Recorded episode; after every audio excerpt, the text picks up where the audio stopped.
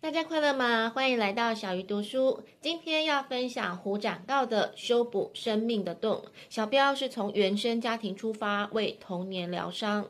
不知道大家有没有听过一句话：幸运的人一辈子被童年疗愈，不幸的人用一生去疗愈童年。作者希望大家知道，拥抱童年的伤痛，不是为了怪罪父母，而是希望可以找回完整的自己，不再让伤害传递到下一代。尤其是以爱之名，实际上却是对孩子伤害很深的行为。如果你也有一些童年的伤痛，影响了你的生活，现在就跟我一起来看这本书。在讲求孝顺的文化价值底下，孩子很少会从父母的身上获得被理解的经验。你曾经思考过吗？为什么有一些孩子遭受暴力的对待，也不愿意说出来？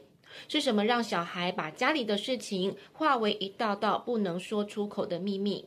有没有可能无法判断说出来会不会有负面的影响，所以干脆沉默？但是作者认为，沉默太久会离自己越来越远。我们常常误认为，把成长过程受苦的经历说出来，是对原生家庭的攻击，对父母的背叛。但是事实上，只有把受苦的事说出来，委屈跟痛苦才有机会找到出口宣泄，帮助自己长期受压迫的内心清理一个宽敞的空间，重新长成健康的故事。我觉得作者在书中提出一个很重要的观念，很多人认为说出来才有机会被理解，但是却忽略了一个人或许应该必须先被理解，当他感受到自己被接纳是安全的，才有可能勇敢说出自己的经验、自己的真实感受。作者在第一章就请读者先进行三题快问快答，这里小鱼也邀请大家一起来进行。第一题是，请你直觉迅速找出三个形容词，形容你的童年。第二题是提到童年的创伤，你会想到哪三种家庭环境？第三题是提到伤害孩子的家庭，你会想到哪三种类型的父母？而第二个小测试则是要来看一看我们的童年是如何受伤的。以下这些话，你是否觉得很熟悉呢？第一句是我数到三哦，再吵你就留在这里，我不要你了。第二句是隔壁的小孩都比你懂事。第三句是谁像你一样爱难过，或是爱生气，或者是爱哭等等。第四句是你可以争气一点吗？你看你哥哥或是你姐姐从来没有让我担心。第五句是我真后悔生了你。第六句是以后等你当了爸妈就知道我们的苦心。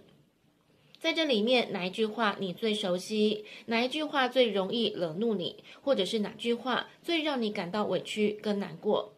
很多大人或许认为自己说者无心，但这些言语确实带着某种程度的伤害性，侵蚀孩子的自信心跟价值感。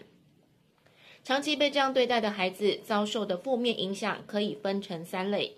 第一个是觉得自己不值得被爱，他会觉得自己没有价值，或是不值得被喜欢。